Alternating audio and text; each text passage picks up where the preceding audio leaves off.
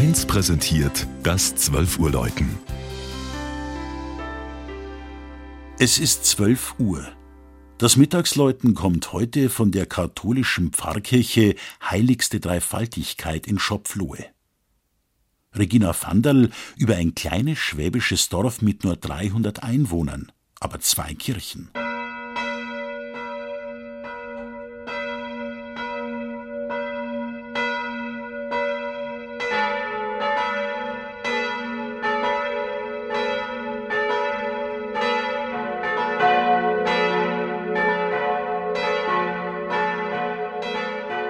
Schopflohe liegt am Nordrand des Nördlinger Rieses.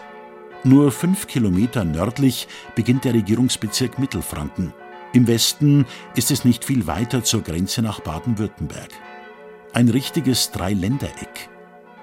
Die ältere, aus dem 14. Jahrhundert stammende Kirche ist heute evangelisch und den Heiligen Sixtus und Benediktus geweiht die jüngere katholische Kirche von 1772 der heiligsten Dreifaltigkeit.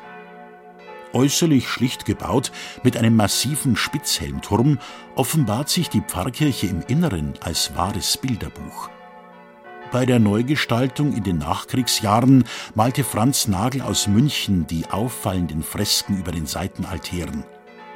Sie zeigen in frohen Farben vier Osterszenen den Auferstandenen mit den Wächtern am Grab, den Herrn mit den Jüngern von Emaus am Tisch, den Gang der Frauen am Ostermorgen zum Grab und die Begegnung mit Maria Magdalena.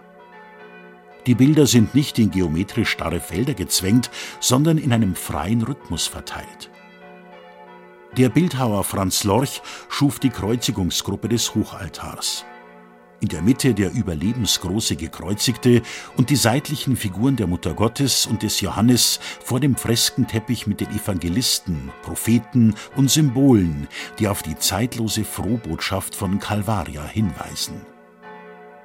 Die spätgotische Plastik des heiligen Sixtus auf dem rechten Seitenaltar stammt noch aus der ersten, heute evangelischen Kirche. Im Turm läuten seit 1953 drei von Karl Tschudnochowski in Erding gegossene Glocken. Es sind sogenannte Glocken aus Euphon. Die Kupfer-Zink-Legierung wurde nach dem Zweiten Weltkrieg als Ersatz für teure Bronze verwendet und sorgt für den besonderen Klang aus Schopflohe.